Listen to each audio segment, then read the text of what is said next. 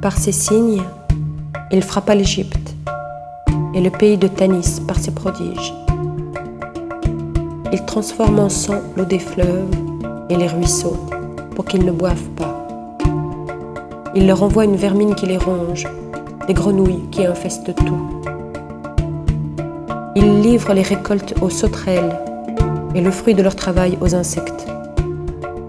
Il ravage leurs vignes par les grêlons et leurs figuiers par le gel. Il abandonne le bétail à la grêle et les troupeaux à la foudre.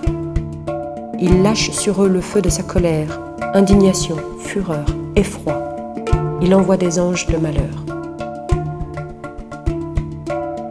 Il ouvre la route à sa colère. Il abandonne leur âme à la mort et livre leur vie à la peste.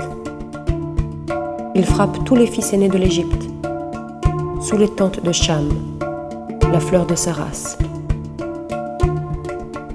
Tel un berger, il conduit son peuple. Il pousse au désert son troupeau.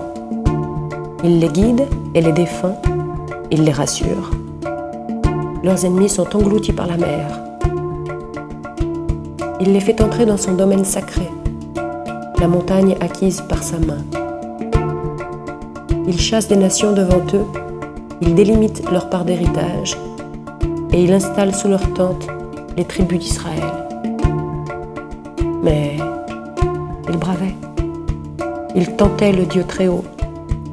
Il refusait d'observer ses lois. Il déviait comme leur père. Il désertait, trahissait comme un arc infidèle. Leur haut lieu le provoquait. Leurs idoles excitaient sa jalousie. Dieu a entendu. Il s'emporte. Il écarte tout à fait Israël. Il quitte la demeure de Silo, la tente qu'il avait dressée chez les hommes. Il laisse capturer sa gloire et sa puissance par des mains ennemies. Il livre son peuple à l'épée. Contre son héritage, il s'emporte.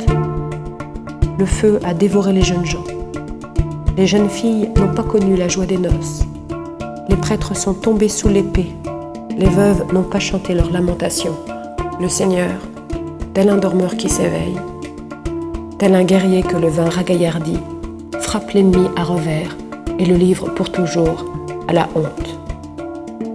Il écarte la maison de Joseph, ne choisit pas la tribu d'Éphraïm, il choisit la tribu de Juda, la montagne de Sion qu'il aime. Il a bâti comme le ciel son temple, comme la terre, il l'a fondé pour toujours. Il choisit David, son serviteur. Il le prend dans les parcs à moutons. Il l'appelle à quitter ses brebis pour en faire le berger de Jacob, son peuple, d'Israël, son héritage. Berger au cœur intègre, sa main prudente les conduit.